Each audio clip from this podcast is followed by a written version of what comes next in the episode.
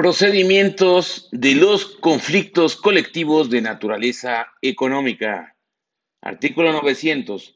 Los conflictos colectivos de naturaleza económica son aquellos cuyo planteamiento tiene por objeto la modificación o implantación de nuevas condiciones de trabajo o bien la suspensión o terminación de las relaciones colectivas de trabajo, salvo que la presente ley señale otro procedimiento. Artículo 901. En la tramitación de los conflictos a que se refiere este capítulo, los tribunales deberán procurar ante todo que las partes lleguen a un convenio. A este fin, podrán intentar la conciliación en cualquier estado del procedimiento siempre que no se haya dictado la resolución que ponga fin al conflicto. Artículo 902. El ejercicio del derecho de huelga suspende la tramitación de los conflictos colectivos de naturaleza económica pendientes ante el tribunal y la de las solicitudes que se presenten, salvo que los trabajadores manifiesten por escrito estar de acuerdo en someter el conflicto a la decisión del tribunal. No es aplicable lo dispuesto en el párrafo anterior cuando la huelga tenga por objeto lo señalado en el artículo 450, fracción sexta. Artículo 903. Los conflictos colectivos de naturaleza económica podrán ser planteados por los sindicatos de trabajadores titulares de los contratos colectivos de trabajo por la mayoría de los trabajadores de una empresa o establecimiento siempre que se afecte el interés profesional o por el patrón o patronos mediante demanda por escrito, la cual deberá contener uno, nombre y domicilio del que promueve y los documentos que justifiquen su personalidad. Dos, exposición de los hechos y causas que dieron origen al conflicto. Y tres, las pretensiones del promovente, expresando claramente lo que se pide. Artículo 904.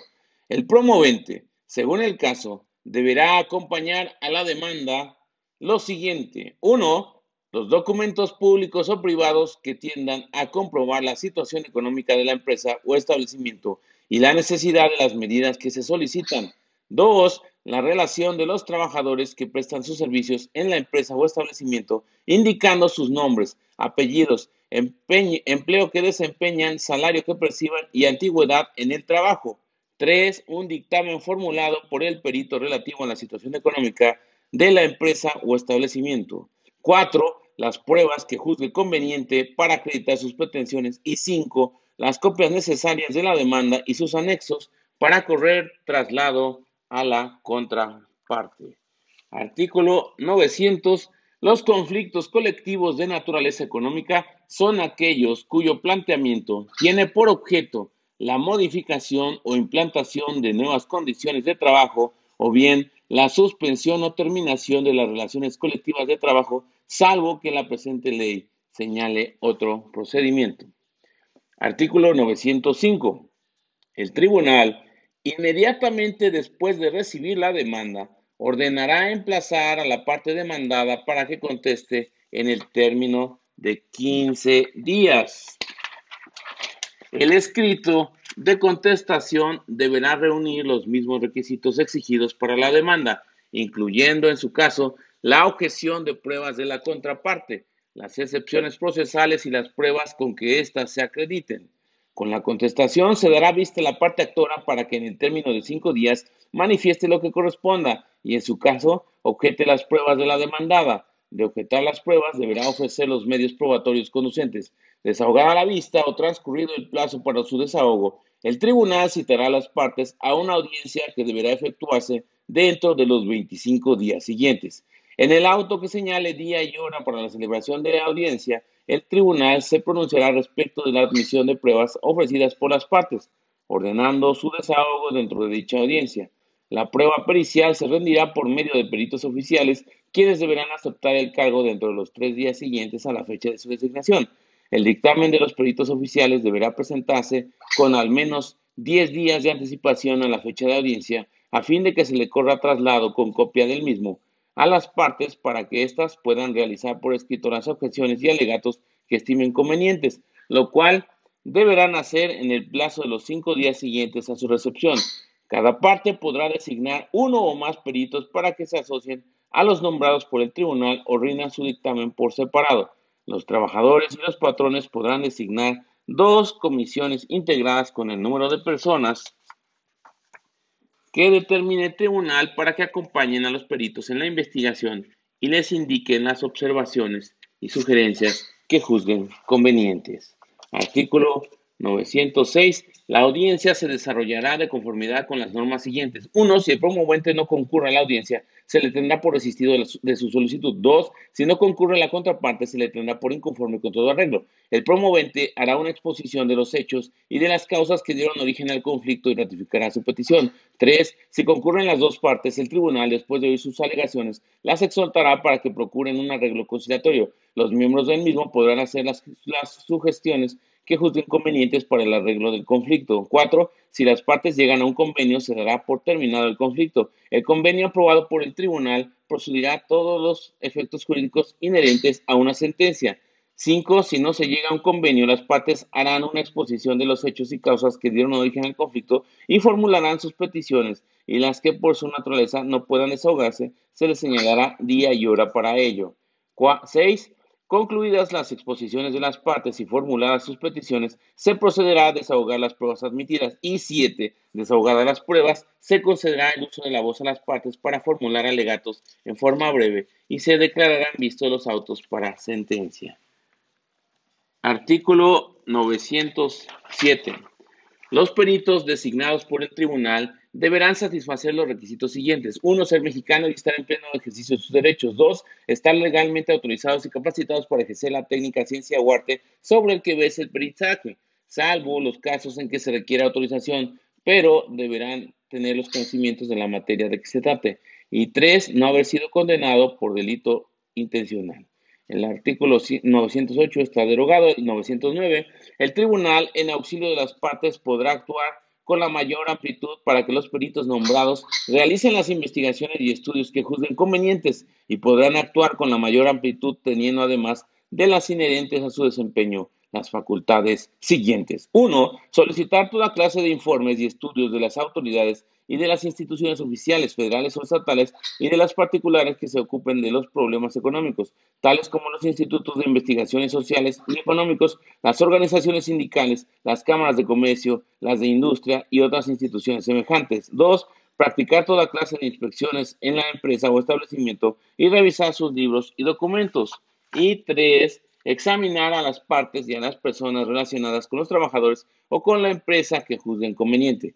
Artículo 910. El dictamen de los peritos deberá contener por lo menos uno, los hechos y causas que dieron origen al conflicto. Dos, la relación entre el costo de la vida por familia y los salarios que perciban los trabajadores. Tres, los salarios medios que se paguen en empresa o establecimientos de la misma rama de la industria y las condiciones generales de trabajo que rijan en ellos. Cuatro, las condiciones económicas de la empresa o empresas o, o del establecimiento o establecimientos. Cinco, la condición general de la industria de que forma parte la empresa o establecimiento. 6. Las condiciones generales de los mercados. 7. Los índices estadísticos que tiendan a precisar la economía nacional. Y 7 y 8, perdón, la forma en que, según su parecer, pueda solucionarse el conflicto. Artículo 911, 911. El dictamen de los peritos se agregará al expediente y se entregará una copia a cada una de las partes. El secretario asentará razón en autos del día y hora en que hizo entrega de las copias a las partes o de la negativa de estas para recibirlas. Artículo 912. En caso de que las partes formulen objeciones al dictamen pericial oficial, el tribunal citará una audiencia incidental de objeciones al peritaje oficial dentro de los tres días siguientes al que reciba dichas objeciones. A esta audiencia deberán concurrir los peritos para contestar las preguntas que les formulen las partes y en relación con las eh, peritajes que rindieron. Se podrán ofrecer pruebas que tengan por objeto comprobar la falsedad o inconsistencia de los hechos y consideraciones contenidas en el dictamen. Atendiendo a la naturaleza de este tipo de juicios, la audiencia en cuestión deberá prorrogarse el tiempo necesario para dar oportunidad a las partes de interrogar exhaustivamente a los peritos y desahogar las pruebas que ofrezcan para acreditar sus objeciones. Artículo 913. El tribunal tiene las más amplias facultades para practicar las diligencias que juzgue convenientes a fin de completar, aclarar o precisar las cuestiones analizadas por los peritos, así como para solicitar nuevos informes a las autoridades, instituciones y particulares a que se refiere el artículo 909, fracción primera de este capítulo. Interrogar a los peritos o pedirles algún dictamen complementario o designar comisiones para que practiquen o realicen investigaciones o estudios especiales. Artículo 914. Las autoridades, las instituciones y los particulares a que se refieren los artículos que anteceden están obligadas a proporcionar los informes, contestar los cuestionarios y rendir las declaraciones que se les soliciten. Artículo 915 derogado. Artículo 916.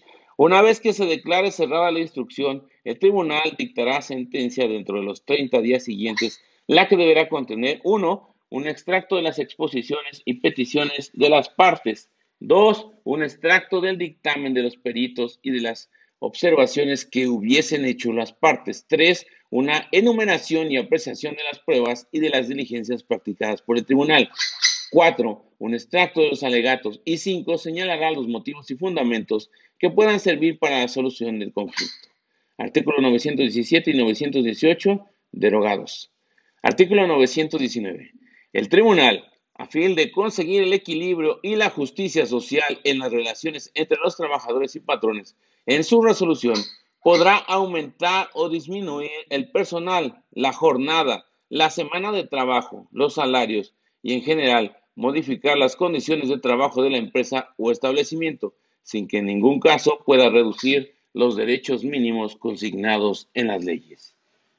Y esto fue entonces lo relativo a los conflictos colectivos de trabajo de acuerdo a lo establecido en la Ley Federal del Trabajo. Procedimientos de conflictos colectivos de naturaleza económica, de acuerdo a lo establecido en la Ley Federal del Trabajo. Y si no, por el momento, se despide tu amigo Nomo. Arrivederci.